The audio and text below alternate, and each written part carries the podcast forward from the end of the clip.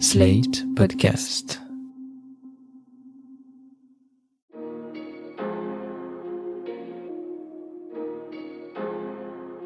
Bonjour et bienvenue dans Le Monde Devant Soi, le podcast d'actualité internationale de Slate.fr.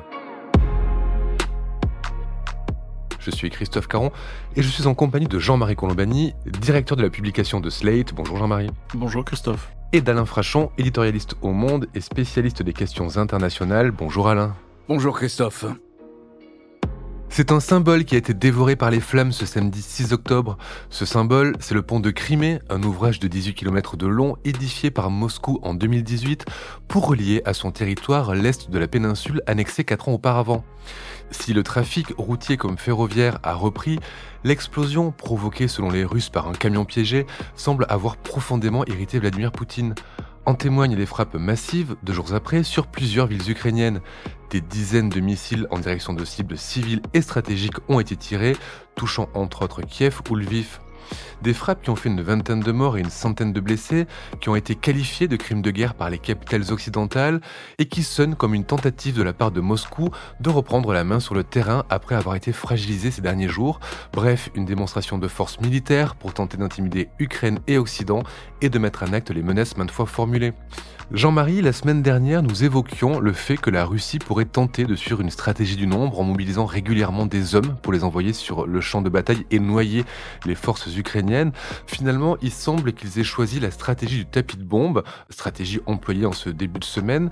Est-ce que c'est une stratégie prévue de long terme ou est-ce qu'elle intervient en réaction à l'explosion sur le pont de Crimée? C'est difficile de penser qu'elle a été totalement improvisée parce qu'il y avait quand même euh, plusieurs villes qui ont été visées et un nombre de missiles envoyés sur ces cibles qui ne, ne s'improvisent pas. Donc je pense qu'il il devait y avoir un plan prêt et qui a été activé euh, dans son calendrier de façon à ce que ça apparaisse bien comme une riposte. Cela dit, le, le tapis de bombe, n'oublions pas le sort qui a été fait à certaines villes. Hein, de, je veux dire, c'est la technique habituelle de l'armée russe. Ça a commencé par des bombardements massifs, ça s'est poursuivi par des bombardements massifs, ça a commencé par des cibles civiles, ça continue par des cibles civiles. Sur le fond, il n'y a rien de nouveau dans la manière de faire la guerre. Il y a simplement ce côté spectaculaire de plus d'une dizaine de villes euh, sur le territoire ukrainien visées, et évidemment un nombre de missiles qui ont transpercé les défenses. Donc ça met d'ailleurs l'accent, par parenthèse, sur la faiblesse de la défense antiaérienne ukrainienne, en tout cas la faiblesse en termes de d'adaptation à tout ce qui peut pleuvoir, à tout ce qui peut vous tomber sur la tête, c'est-à-dire non seulement des missiles, mais aussi des drones, les fameux drones iraniens, qui sont des drones suicides que l'on envoie sur une cible ou sur une autre et, et qui explosent. Alors en même temps, faut-il craindre un renversement euh, du rapport de force? Vous vous souvenez que la semaine dernière précisément, on évoquait peut-être le trop d'optimisme de ceux qui avaient tendance à considérer que le Sud étant bousculé, une partie de l'Est ayant été repris, l'armée ukrainienne pouvait être considérée comme en bonne voie de gagner la guerre et la Russie en bonne voie de la perdre. Et nous disions non, euh, il y a des allers-retours dans, dans ces guerres, il y a des moments, il y a des alternances de moments forts et de moments où vous êtes plus sur la défensive. Là, on est revenu manifestement sur une phase où l'Ukraine est obligée d'être sur la défensive même si quelques villages ont continué d'être repris par euh, l'armée ukrainienne. Donc euh, prudence, euh, on ne peut pas savoir si les uns seront définitivement vainqueurs, les autres définitivement vaincus. Ce qui est sûr, c'est que l'Ukraine va avoir besoin de davantage d'aide occidentale et principalement dans la couverture anti-aérienne. Ces frappes, elles interviennent au lendemain de la nomination euh, par euh, Vladimir Poutine d'un général qui s'appelle Sergei Sourovokin, un général russe qu'on dit particulièrement dur. Est-ce que finalement, ces frappes et cette nomination, elles s'inscrivent aussi dans un durcissement des positions de Poutine, dans une volonté euh, plus féroce à l'encontre de l'Ukraine? On peut dire aussi que ces frappes répondent à, des motifs de politique intérieure russe, qui répondent à des batailles qui ont lieu au Kremlin entre plusieurs euh, tendances. Il y avait des raisons intérieures. La Russie a estimé qu'elle avait été humiliée avec cette frappe sur le pont euh, de Kerch dont vous avez parlé, qui avait été inaugurée en 2018 par Vladimir Poutine. Au volant d'un camion, hein, il a traversé au volant d'un camion. C'était un peu son, son œuvre. Euh, et ça ça manifestait le, rattachement de la Crimée à la Russie. Bon, encore qu'on pourrait dire que ce pont, en fait, il a une longue histoire. Les nazis ont essayé de le construire en 43, l'armée rouge l'a bombardé en 44. Le, projet n'a jamais véritablement abouti.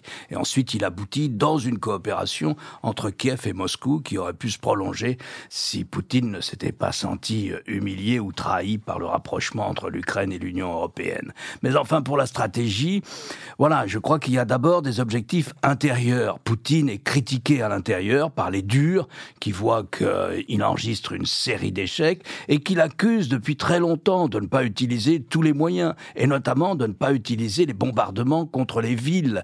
Mais il faut comprendre que Poutine est victime de ces mensonges. On va pas aller bombarder des villes amies, des villes qui historiquement appartiennent au monde russe, notamment Kiev, des plus belles villes du monde russe. Donc là, il est piégé par son propre discours. Ce sont nos frères, ce sont nos cousins, ce sont des Russes, et c'est le monde culturel russe. Et tu vas bombarder le monde culturel russe, c'est compliqué à faire passer. Et en même temps, il répond aussi à l'opinion publique au moment de la mobilisation. Mais nous n'enregistrons aucune victoire. L'armée russe ne cesse d'essuyer des défaites depuis la fin du mois de février. Donc il répond à, tout ça. Deux mots encore. On peut très bien imaginer et là, on est dans la spéculation, mais on peut très bien spéculer sur un changement de stratégie, peut-être de la part de l'état-major russe, qui consiste à dire on fait des bombardements de terreur, on commence à bombarder les infrastructures avant l'hiver, il va faire moins 20 à Kiev, on casse le maximum de centrales euh, qui produisent de l'énergie. Oui, parce que ça touche principalement les points énergétiques, de l'alimentation énergétique des villes. En principe, enfin, il se trouve que les bombardements que nous évoquions de lundi ont eu lieu à 8 heures du matin, c'est-à-dire à, à l'heure des grands embouteillages et de la rentrée des classes. Donc c'était véritablement aussi des bombardements de terreur sur la population civile. Et on peut penser que le nouveau général, qui est en charge maintenant des opérations euh, là-bas, Sergei euh, Sourovikine, qui a sévi déjà en Syrie, et notamment qui a détruit à peu près 30% de Alep avec l'aviation, avec ses avions, on peut penser qu'il va continuer, qu'il est là pour ça. Parallèlement, s'installeront petit à petit les renforts qui ont été mobilisés et qui vont maintenant être sélectionnés. On ne va garder que les gens qui sont capables d'occuper un poste dans l'armée, dans une opération de campagne comme celle-là, et vont s'installer dans le Donbass. Et on peut très bien imaginer que ces deux pression, ces deux poussées, l'augmentation des bombardements sur toute la logistique et sur les infrastructures de l'Ukraine, plus l'installation dans le Donbass, dans les quatre régions du Donbass, qui ont été décrétées russes maintenant par Vladimir Poutine, eh bien, ça change un peu le profil de la bataille. On verra d'ici à février. Ça explique aussi que personne ne s'attend à un débouché ou à un esquisse de négociation. Le champ de bataille a montré une autre chose euh, ces derniers jours. Il ne faut pas oublier que la moitié des 80 missiles de croisière tirés soit par des avions, soit par la marine russe en mer Noire sur Kiev et toutes les autres villes dont Jean-Marie a parlé, a été détruite par la défense anti-aérienne. Elle a été détruite. Alors pourquoi pas tous? Mais Zelensky lui-même l'a expliqué. Il a dit l'essentiel de ma défense aérienne, elle est dans le sud-est pour que l'opération au sol puisse avancer, et elle est dans le nord-est, dans la région de Kharkiv, pour que l'opération au sol. Il dit maintenant, il faut que j'ai une défense anti-aérienne digne de ce nom autour des villes et des infrastructures. Et c'est ce qu'ont dit les Américains, ils allaient essayer de la fournir. C'est ce qu'ont dit les Français, qui vont fournir sans doute une des meilleures armes anti-aériennes, anti-missiles les anti-drones qui sont les crotales, et c'est ce qu'ont dit les Allemands aussi. Mais il y a eu une défense tout de même anti-aérienne qui a permis les deux poussées au sol que mène en ce moment l'armée ukrainienne au nord-est et au sud-est. Enfin, il y avait les drones, les drones iraniens. Ça en dit beaucoup sur l'état des forces et l'état des stocks de l'armée russe si elle est obligée d'acheter ces drones en Iran. Les célèbres Shahid 136, ma connaissance est très récente, hein. ils ont été presque tous abattus par la défense anti-aérienne. Donc ils sont peut-être dangereux, mais là, en l'espèce, ils n'ont pas montré toute leur efficacité. Donc voilà, moi je crois qu'il faut s'attendre, enfin en tout cas on peut s'attendre, dans la mesure où on spécule, à petit à petit le déploiement de 120 000 hommes de plus, de 120 000 hommes de l'armée russe dans le Donbass, et de plus en plus des bombardements sur les infrastructures et aussi des bombardements de terreur sur les villes ukrainiennes d'ici à l'hiver et pendant l'hiver. Est-ce que l'entrée en guerre de la Biélorussie peut ouvrir un front supplémentaire sur le nord pour diviser l'armée ukrainienne ou est-ce que c'est finalement qu'une anecdote dans, dans, dans ce conflit, cette entrée en guerre? La Biélorussie a joué un rôle. En mars et en avril, elle a permis aux troupes russes qui étaient refoulées, qui n'ont pas pu prendre Kiev, elle leur a permis un refuge. C'est là qu'ils se sont repréparés à nouveau, reposés, réalimentés, etc. Donc elle a servi de base arrière. Maintenant, il faut comprendre que Loukachenko n'a pas confiance dans son armée. Loukachenko a pris le pouvoir alors qu'il avait été battu aux élections il y a quelques années. La majorité de la population est contre lui. Et probablement, pour autant qu'on puisse savoir, la majorité de la population biélorusse est contre l'opération menée par les Russes euh, en Ukraine. Alors il fait quoi? Il a dit, essayons de monter une brigade commune de 5000 hommes.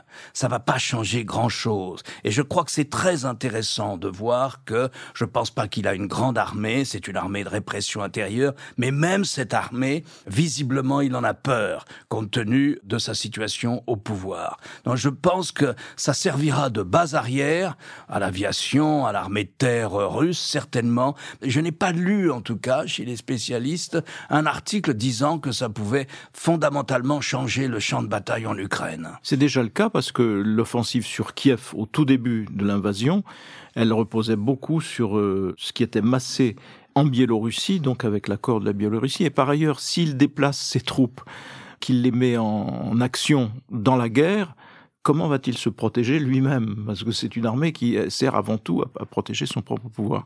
Mais pour rester dans les spéculations, ce qu'il faut regarder, c'est quelles peuvent être les étapes ultérieures pour nous. Et je pense qu'on sera entraîné immanquablement dans davantage que ce que nous faisons aujourd'hui.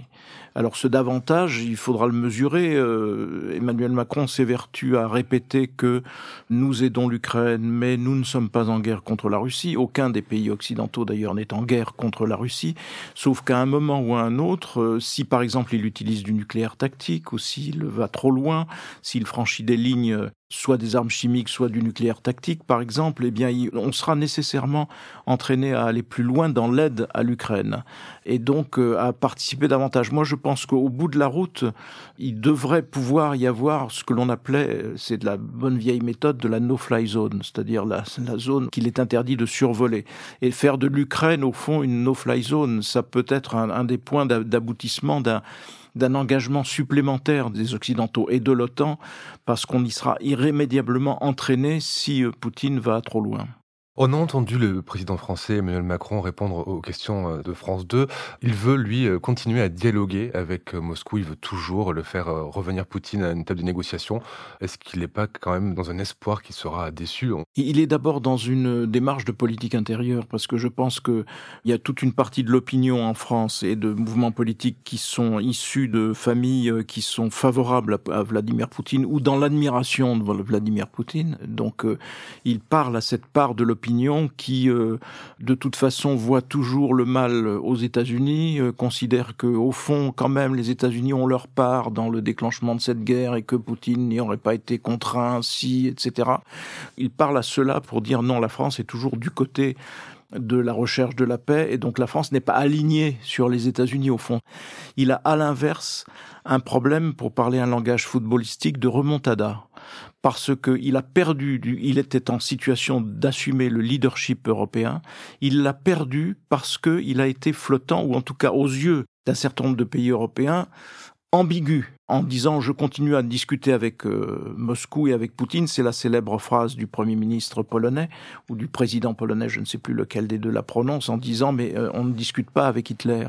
C'était le point de vue des Polonais, le point de vue des Baltes, le point de vue des Tchèques et ainsi de suite. Et donc il a perdu du terrain vis-à-vis -vis de ces pays-là et il lui faut le reconquérir ce terrain. Et dans ce qu'il a annoncé comme redéploiement français, augmentation du déploiement français à la frontière de l'Est de l'Union européenne, c'est-à-dire il y a la Roumanie, mais tout le monde connaît l'investissement militaire en Roumanie, qu'il va augmenter, mais c'est pas celui-là qui était intéressant. Il a cité la Pologne, et les États baltes. C'est très précisément les pays qui ont fait reproche à Emmanuel Macron d'être trop proche ou de trop tenter de d'être proche de, de, Vladimir Poutine. Donc il a réassuré un peu tout le monde en disant ben, on va continuer d'augmenter notre aide et notre, notre aide militaire à l'Ukraine, mais on va aussi essayer de protéger davantage le flanc est de l'Union européenne en Pologne et dans les États baltes. Et donc ça, c'est le côté remontada de, qui était une nécessité absolue pour Emmanuel Macron s'il voulait garder un crédit suffisamment fort parmi les autres pays européens. Et tout dans son attitude montre qu'il a besoin de ce leadership s'il veut euh, continuer d'entraîner l'Europe sur la voie d'une autonomie stratégique et, énergétique. Mais est-ce qu'il peut faire les deux? Est-ce qu'il peut être à la fois la tête de, de l'Europe contre la Russie et discuter avec la Russie? Est-ce qu'une médiation française est possible encore? Si médiation il y a, elle sera plutôt turque, me semble-t-il. Mais cela dit, on est très loin, on s'éloigne chaque jour davantage d'une de, médiation quelconque. D'abord parce que les buts de guerre de l'Ukraine ne peuvent être que ceux qu'ils sont, c'est-à-dire récupérer l'intégrité d'un territoire et ça, ce n'est pas contesté, ça n'est d'ailleurs pas contesté par la France. Et par ailleurs, l'escalade à laquelle se livre notamment en ce moment euh, Poutine montre que rien ne sera fait de la part des Russes pour euh, s'asseoir à la même table. Alain, sur l'intervention d'Emmanuel Macron à propos de la Russie et de l'Ukraine?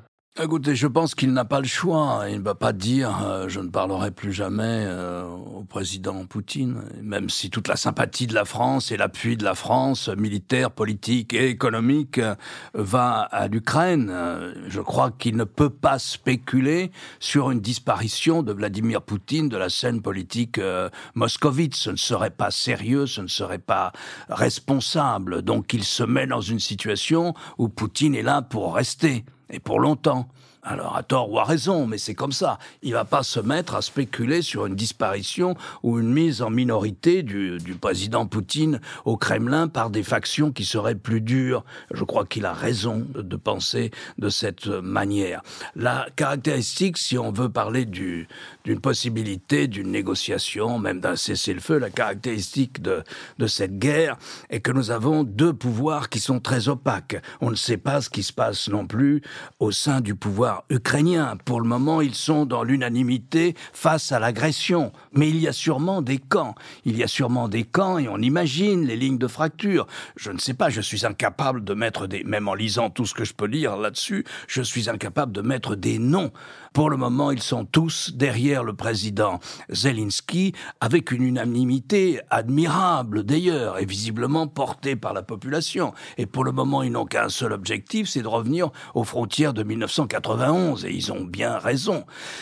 Très intéressant de noter que hier, la Russie a publié de nouvelles cartes de la Russie. Ces nouvelles cartes de la Russie incluent naturellement le territoire qu'ils viennent de prendre à l'Ukraine. Mais on ne sait pas non plus ce qui se passe véritablement à Moscou. On nous présente quelquefois Poutine comme une sorte de centriste et qui serait acculé par des durs. Et d'ailleurs, c'est intéressant de voir que les médias du Kremlin donnent uniquement leur voix aux durs, comme si Poutine autorisait cela. Voyez, je suis acculé. Faites attention, vous occidentaux. Il y a plus dur que moi derrière moi. Je ne sais pas si c'est vrai. Je ne sais pas si le chef de la faction dure, ce n'est pas Poutine lui-même.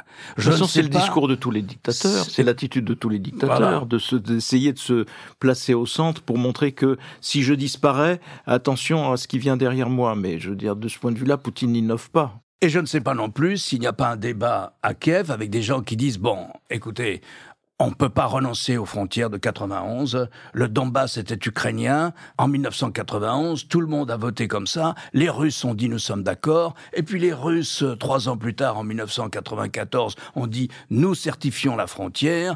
Elle est reconnue internationalement. Elle est reconnue par les Nations Unies. Et nous, Russes, Fédération de Russie, nous garantissons l'intégrité de vos frontières. Il faut pas oublier ça. Ils en ont rajouté dans la garantie de l'inviolabilité des frontières de l'Ukraine. Retour aux frontières de 91, ça veut dire aller plus loin que récupérer les territoires pris en février. Ça veut dire aussi récupérer la péninsule de Crimée? Vous n'êtes pas obligé de le dire. Vous pouvez commencer une négociation sur cette base. Chacun part sur ses positions. Après, on verra ce qu'il en sort. Vous ne savez pas ce qui peut sortir. Je vous garantis un statut de neutralité internationale avec des forces occidentales sur votre territoire. Ça peut être sur la table. Comment réagissent euh, les Ukrainiens? Si les Russes acceptent ça, dès l'instant qu'on amorce une négociation, et il y en aura une un jour, et j'imagine que on ne peut pas imaginer, on ne peut pas spéculer sur le fait qu'elle aura lieu sans Poutine pour le moment. On ne sait pas ce qui peut en sortir. Comme l'a bien dit Macron, non seulement nous, ne savons pas, mais en plus c'est très largement aux Ukrainiens à le décider, pas entièrement, parce que les Ukrainiens ne sont dans la position qu'ils ont aujourd'hui qu'avec l'appui des Occidentaux, ce qui n'enlève rien à leur génie militaire et au courage de la population. Mais donc, vous voyez, c'est pas Mais entièrement à eux. Jusqu'où peut-on les soutenir? Voilà, c'est la question qui va se poser, c'est jusqu'où l'Occident pourra soutenir l'Ukraine dans sa volonté de récupérer les territoires qui lui ont été euh, annexés. Il faudra aller plus loin que le point où nous en sommes. Il faudra mettre davantage de moyens, il faudra s'exposer davantage.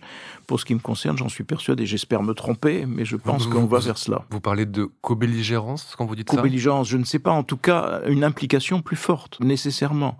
Si les choses euh, tournent militairement comme l'a décrit Alain tout à l'heure, euh, nous serons obligés d'être plus présents et donc de nous impliquer davantage. Je ne sais pas sous quelle forme, mais évidemment, ça donnera lieu à des discussions, à, des analyses compliquées. Peut-être pas une, euh, une exclusion aérienne, parce qu'elle supposerait que l'aviation américaine aille détruire en Russie la défense anti-aérienne russe. Mais ça, ça peut être le point d'aboutissement d'une négociation. Je voudrais revenir maintenant sur euh, le vote qui a eu lieu à l'Assemblée générale de l'ONU pour condamner l'annexion euh, des territoires euh, ukrainiens par la Russie. On a vu une majorité, une large majorité adopter cette résolution. Seuls cinq pays ont voté contre, hein, donc la Syrie, le Nicaragua, la Corée du Nord, la Russie et la Biélorussie. On a vu une trentaine de pays s'abstenir. On a vu certains pays qui s'abstenaient finalement voter cette résolution. Est-ce qu'on peut dire qu'on sent un soutien international à Moscou s'effriter ou s'éroder légèrement, Alain? Écoutez, c'est compliqué. Si on fait les comptes pays par pays, la Russie est totalement marginalisée sur la scène internationale. La sensibilité est de manière écrasante à l'encontre de l'attaque russe contre l'Ukraine. 143 pays sur les 190 que comptent à peu près les Nations Unies, c'est énorme. il y a des abstentions, il y a des gens qui se sont abstenus exprès, il y a des abstentions qui sont pas forcément politiques, et puis enfin il y a les pays, vous les avez cités, qui ont voté contre.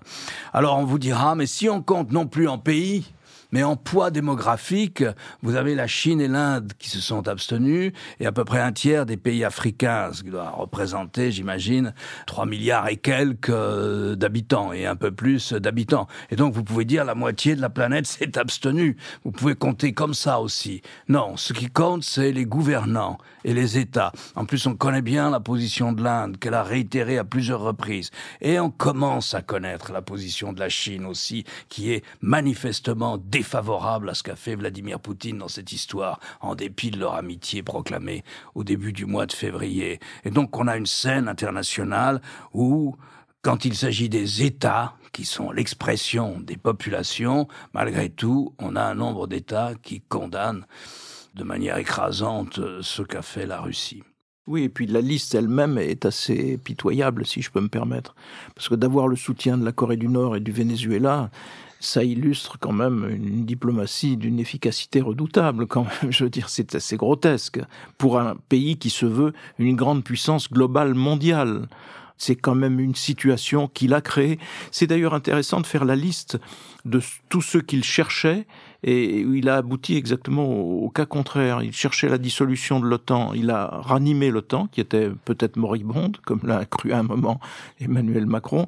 Il cherchait à diviser, à faire éclater l'Union européenne. Il a une Union européenne qui est beaucoup plus unie qu'elle n'était. Et il cherchait en effet à rameuter les pays du Sud, entre guillemets, dans une bataille idéologique contre l'Occident. Ben, L'abstention, ça n'est pas euh, s'enrégimenter dans cette bataille-là.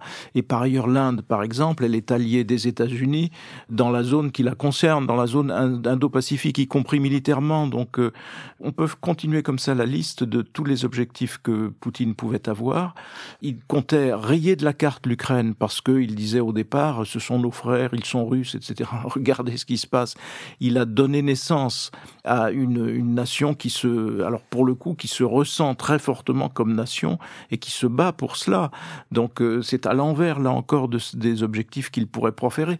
Moi, je repense à toutes ces analyses d'une partie de la classe politico-médiatique, pour parler comme parlait François Mitterrand à une époque, et qui nous expliquait quel stratège, c'est un type, c'était un remarquable stratège. Regardez-nous, nous, comme nous sommes au fond minables, en, en déclin, regardez-le lui. C'est la démonstration, et si j'ose dire, éclatante. Merci Jean-Marie, merci Alain. Alain, je rappelle votre chronique chaque jeudi dans Le Monde et sur le monde.fr. Jean-Marie, je rappelle quant à vous votre participation à l'émission politique le jeudi aussi sur France 24. Et merci à Aurélie Rodriguez pour la réalisation et le montage de cet épisode. Merci Christophe. Au revoir Christophe.